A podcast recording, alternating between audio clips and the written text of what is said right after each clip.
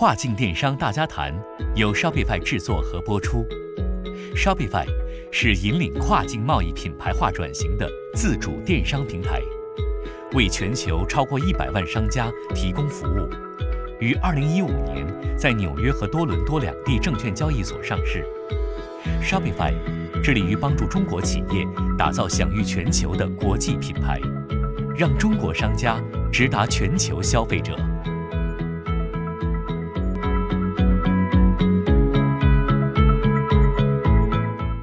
基础套餐是非常非常灵活的，呃，所有的卖家，呃，当然你如果是新手卖家的话，呃，前十四天你是可以免费试用的，可以去尝试，觉得 Shopify 合不合适你的生意，不合适的话，你可以马上暂停，呃，你的店铺。当你进入了，当你过了十四天的这个免费试用期之后呢，那你就需要去选择一个你觉得适合你的套餐，二十九、七十九或者二九九。选择之后并不是一成不变的。卖家可以随时的在任何一个套餐之间切换，或者随时的呃暂停自己的店铺，所以就是非常非常灵活的这么一个状态。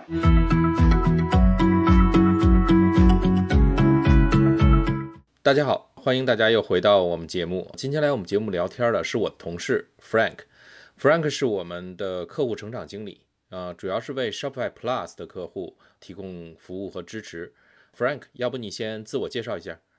嗯，大家好，啊，我叫 Frank 毛，然后呢，嗯，在加入 Shopify 之前，我的经历还挺，嗯，呃，丰富多彩的。就是之前我也经历过几家公司，第一家公司是在呃马士基，一家全球最大的啊航运公司。然后呢，之后有去过宝马，呃，Intel，呃，那跟跨境电商相关性比较大的行业呢，就是在 eBay。呃，待过三年做大客户经理，那现在在 Shopify，很荣幸的在去年的八月份加入 Shopify 中国团队，然后呢，到现在也是工作了有一年多了，那所以在跨境电商这一块呢，其实也是有比较长时间的一个经验，嗯，对，这个就是大概我的一个背景。Frank，我知道你之前主要是负责 Shopify Plus 的企业客户。但是现在呢，也会对呃我们普通的客户提供很多的支持，包括我们最近开始做一些不定期的 Office Hour 的活动，也都是你在主持。我在和很多 Shopify 的 Merchant 接触的时候呢，呃，有的 Merchant 就反映我们 Shopify 好像有很多种不同的套餐，一上来呢，呃，他们不知道怎么样去选择。你能不能先简单介绍一下？呃，我们 Shopify 主要给呃商家提供哪几个选择，哪几个选项？而且对于新手用户来说，呃，他们怎么样去呃了解这一些不同的套餐、不同的产品之间的差异？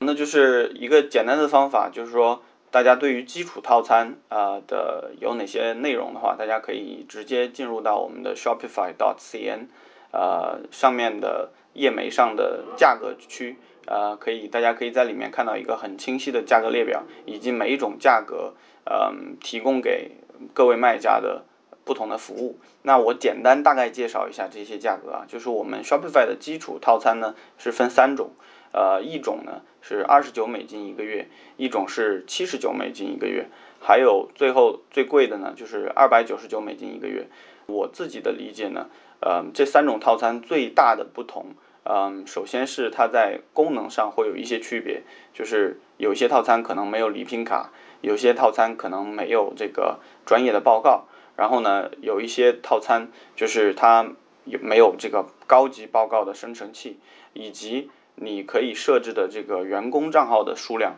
是不同的。另外一个，这是一方面是功能上的区别，另外一个最大的区别呢，就是嗯价格上的区别。可能在手续费，因为 Shopify 的套餐都是我们会有一个手续费抽成的，呃，那会有不同的抽成，那会被会由低到高的这样一个过程，呃，所以呢，大家可以根据自己每个月的销量去做一个简单的换算，就是说你签哪一种套餐其实是最省钱的。其实这个也是 Shopify 比较聪明的一点，就是为呃不同体量、不同类型的卖家提供了一个嗯怎么说呢？不同的套餐。那这些套餐在价格上都有和功能上都有某种甜点，大家都可以根据自己的实际情况去选择这个甜点。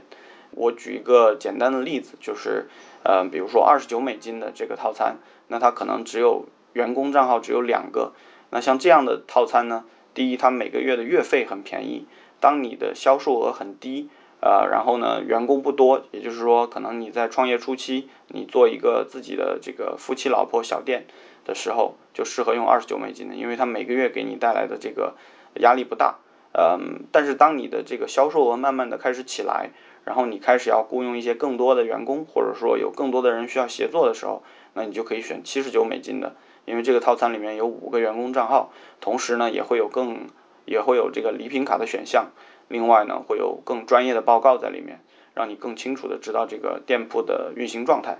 另外呢就是它的手续费会更低，可能只有百分之一的这样的一个交易手续费。接下来二九九的套餐呢，功能就更强大，然后手续费也更低，手续费只有呃百分之零点五，这个手续费是相当低廉的了。那这个是我们比较常见的一些基础套餐。那 Plus 的套餐呢就更特别一点，因为我们的 Plus 是呃 Shopify 的一个可以说是一个拳头产品吧，也都是专门用来服务嗯大型的商家的。Plus 的价格呢，我们是没有一个对外公开。展示的页面的，但是大家是可以进入到我们的呃，在网上的 plus dot shopify 啊 dot com 上面去了解 plus 里面提供的一些服务和价格的。简单介绍一下，就是 plus 的每个月的月费呢，就比我们的基础套餐里面的二九九美金要贵很多了。它一个月最低的费用可能是两千美金，但是呢，它的这个抽成的部分就会更低。我们曾经有过一个简单的运算，你多大的时候用 Plus 会比较合适？那可能就是我们算出来的一个结果，就是说，当你的 GMV 每个月的 GMV 超过八十万美金的时候，呃，用 Plus，呃，就真的是可以为你省掉呃每个月的一些费用了，嗯，在手续费上。另外，Plus 一样的一个核心就是 Plus 的功能。那 Plus 的上面我们提供了很多呃针对大型客户。呃，需求的一些功能，比如说更好的 API 的对接啊，比如说后台的一些更多的定制化的功能啊，比如说一些折扣的功能啊，这些都是在后台我们都集成了的一些功能模块。但是这些模块呢，就对于嗯可能小白卖家来说，会有一定的进入门槛，因为这些模块都需要你自己拥有一定的 IT 的能力、技术的能力去做编程、去做对接。嗯，但是对于嗯，中型公司或者中大型公司来说，这些功能都是呃非常必要的。呃，这个就是一个对于我们所有的套餐的一个基础的大致的介绍。然后像基础的这个套餐，它都是呃按月续费的，对吧？所以商户是可以随时升级或者降级。它也它既可以从基础版二十九美金的升到二九九美金的，也可以从二九九美金降到二十九美金，是这样吧？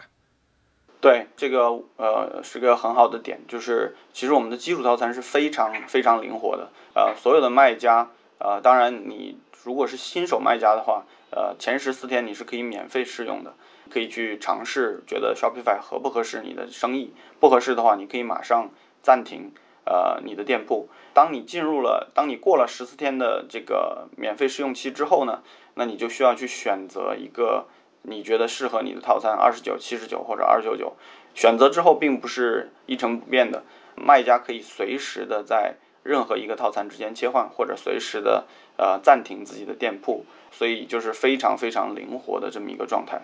对，但是在费用方面的 Plus 呢，其实也是每个月去续费的，但是因为我们的 Plus 签的都是一年的合同，所以呢，呃，如果要改变的话是没有那么容易和快捷的改变，所以大家在去签 Plus 的时候，需要一个比较长期的 plan 来去做这件事情。对，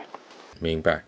然后，尤其是前一阵儿，呃，疫情比较凶的上半年的时候，呃，经常有 merchant 就是商家过来问我说，他现在因为受到疫情的影响啊，啊，也没法卖货，呃，即使卖出去也没法发货，所以他想把商铺暂停一下。然后问有没有什么办法能够暂缓交这个月费，然后那你能不能说说这一方面就是商家有什么选择吗？如果他遇到某些特殊情况，说我要临时把这个自己的店铺暂停，呃，是不是可以这样操作？很多卖家在疫情期间遇到生意上经营的困难，呃，可能呃，我个人的建议其实是有几种处理方式。那首先呢，就是可以把你的套餐降到我们最低的二十九美金一个月的这样的套餐，因为每个月的月费压力也并不大，但是呢，你至少还能够让你的网站继续运营，然后在网站上可以跟呃客户有一个持续的沟通。呃，可能你可以把你的网站上面做一些改动，告诉客户说我们因为疫情的原因暂停了我们的生意，呃，这样子会让客户更有安全感。呃，当然，如果呃有些卖家觉得二十九美金一个月还是太贵的话呢，呃，我们其实还有另外一种套餐的模式，叫做 pos and Bills，呃，叫九美金呃每个月。那这种套餐呢，就是你的前台呃客户是无法登录的，但是呢，你还是可以在九美金一个月的情况下进入后台继续去更改你的店铺以及你店铺里面的所有的数据和模板。都不会丢失，这样就可以保证你未来在某个时间你想要继续重开店铺的话，你所有的后台的数据和呃信息都还在那里。那当然最极端的一种方式就是直接关闭你的整个店铺。那当然，嗯，这样关闭呢，呃，我们是会有一个时呃信息储存的时间，就是超过某个时间，你店铺里面的所有的信息都会被呃抹掉。所以这个就看呃客户自己的需求去。选择怎么样的解决方式来去暂停自己的店铺了？我个人的建议是，大家可以用一个二十九美金去先啊保持一个跟客户的这个接触吧。但是当然了，后面两种方法也是可以选择的。其实引出来另外一个我想谈的点，因为就是刚才咱们说完了以后，就是有几种不同档次的呃内服务内容有进阶的这种套餐。然后甚至是最高到了 Shopify Plus，然后那如果你要想暂停，还可以用 Pause and Build，呃，或者说 Complete Shutdown 这种的 option，呃，那这个相当于就是说给用户了很多的呃很大的灵活空间，自己去选择适合自己业务模式、不同发展阶段的呃不同的这个产品。那这个应该是属于 Shopify 相对于就是其他呃独立站平台的呃一个优势吧。现在国内其实呃做独立站的平台也蛮多的，Frank，你有没有想就是有没有做过这种横向比较？觉得咱们 Shopify 对比起其他的独立站平台，呃，有哪些比较突出的优势呢？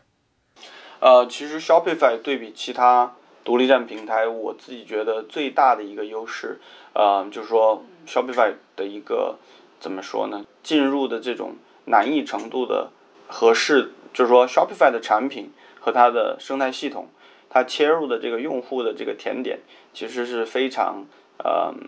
合适的一个点，就非常适应这个市场需求的一个点。就简单讲，它在它在这个技术解决的这个嗯技术解决的这个怎么说生态的整体的解决方案的这个丰富度上是足够多的。同时呢，它也兼顾了一个呃整个系统的稳定和安全。那另外呢？它也给呃，它也让这个进入的门槛足够的低，就是你没有一些 IT 的能力，呃，有呃，你就可以进入。举两个比较呃极端的例子给大家，嗯，给大家，大家可能就更容易理解一点。就比如说从技术进入难度上来说，Shopify 是一个图形化的操作界面，呃，你如果只是需要一个还看起来还 OK 的网站，嗯，其实。Shopify 已经提供了足够的模板、足够的 APP 给到你，你可以在呃不会任何 coding 的情况下，不会任何编程能力的情况下，可以做出一个呃效果还挺不错的网站出来。比如说我自己就通过 Shopify 的 App，通过 Shopify 各种的接口，还有它的模板，做了一个我自己的购物网站。那我自己觉得还效果还挺不错的，这就让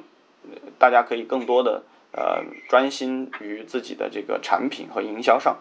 嗯，这就是 Shopify 的一个优势。嗯啊，而且呢，它周围的这些 APP 和它周围的这些嗯解决方案，都是经过 Shopify 平台比较严格的一些审核的。就我举个其他平台的例子，比如说 Word WordPress。那 WordPress 呢，它其实是一个非常开放的这么一个平台，然后上面有很也有很多人提供 APP，但是问题是这些 APP 都是私人开发的。呃，它没有一个经过某一个呃平台方的验证，可能你随时装一个 APP，你就有可能导致你的这个呃这个 APP 的稳定性啊，或者它的安全性啊，都是没有任何验证的。也就是说，你可能出现数据上面的呃漏洞，或者是出现你整个网页上面的呃这个运行的不稳定。呃，它就像呃早期的安卓是一个完全开放的平台，那就会有这样的风险。但是 Shopify 呢，我们上面平台上的所有的呃 App Store 里面的这些 App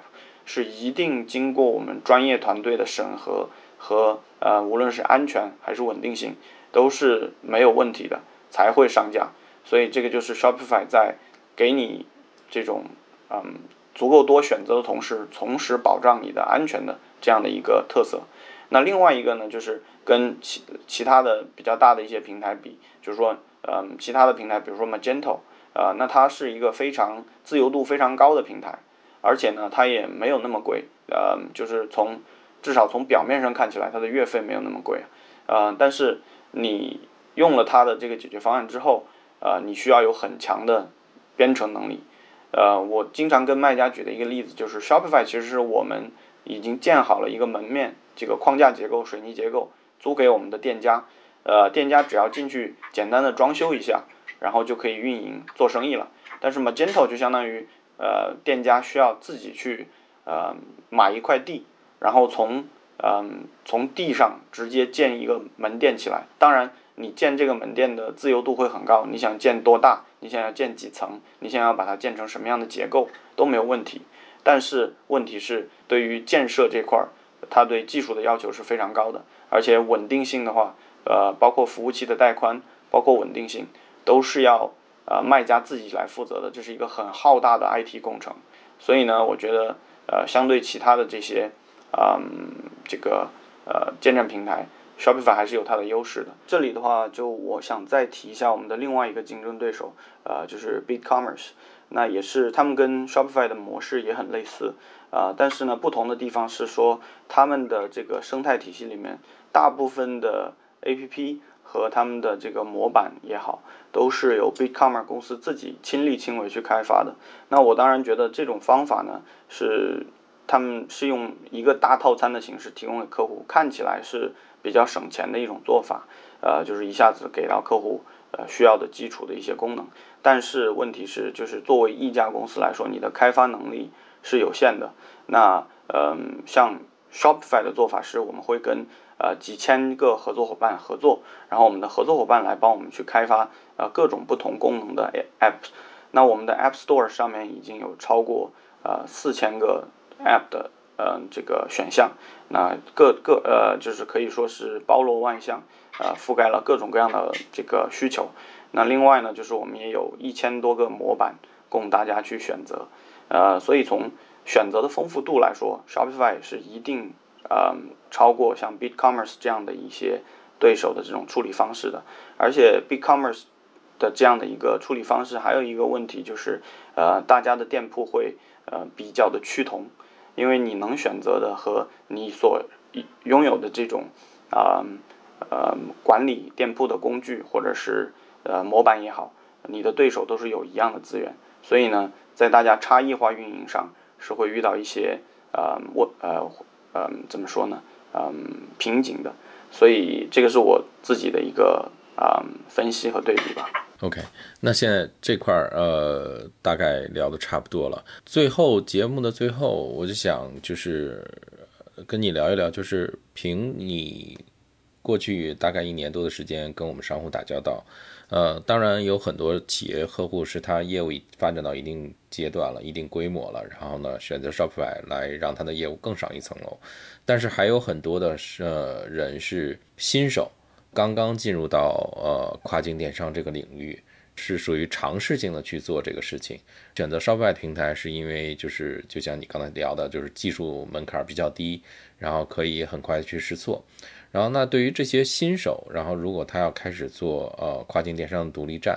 你觉得他们首先就是他们应该把哪些问题想清楚，然后 follow 什么样的一个思考过程，然后去选择他们要做的方向，然后到再去选择他们呃要卖的产品和他们网站的定位，然后怎么样去搭建网站这一系列的东西。然后他应该怎么样去考思考这个？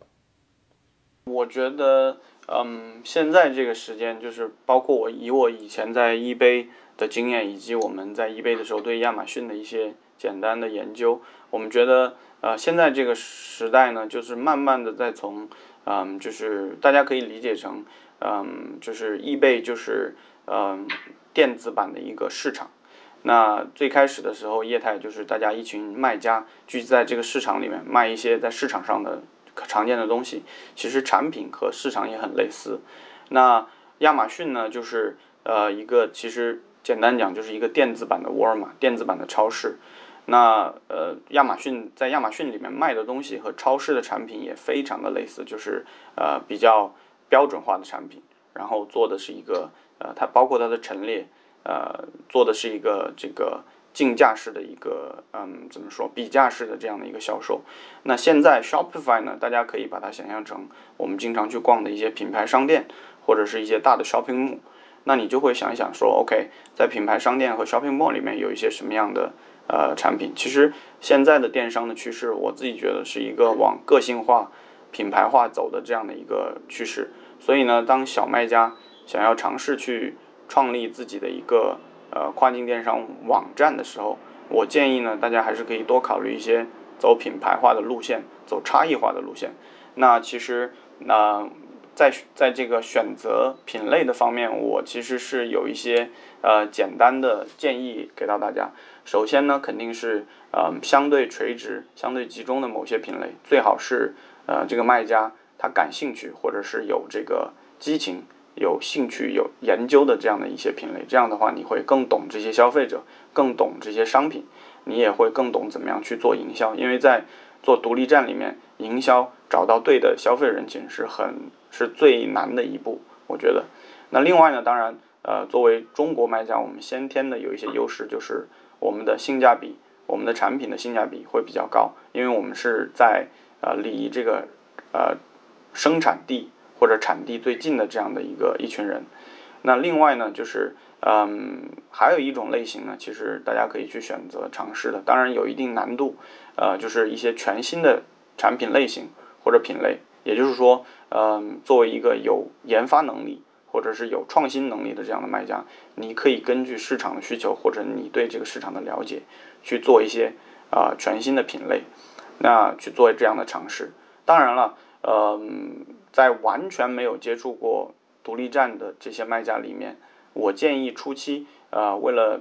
让大家上手更简单，大家可以先从呃 drop shipping 上面来开始尝试，呃，也就是说，呃，一件代发的模式。那这样子呢，解决的方法，解决的这个问题，给卖家们解决的问题，就是说，首先物流方面，我卖家不用花那么多心思去，呃，就是呃，打造整个物流供应链体系，因为有人帮你发货了。另外呢，产品你就根据我之前讲的这些想法，比较垂直、比较 OK 的品类里面，你去选一些产品，然后做投放、做运营，熟悉整个广告引流。以及和客户互动的这样的一个过程，包括建站的这样的一些过程，呃，你把其他的能力都 build up 起来之后，你就可以考虑说，哎，我是不是要做自己的品牌？我是不是要找自己的供应商？我是不是要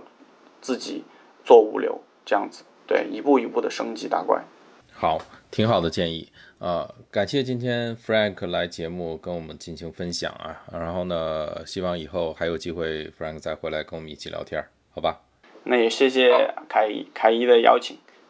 好，谢谢。好，谢谢。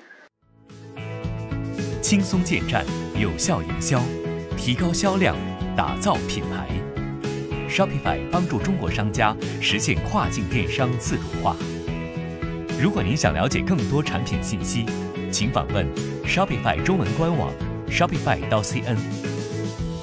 关注微信公众号 Shopify 官方，收听更多。跨境电商大家谈的内容。如果您想参与我们的节目或深入讨论，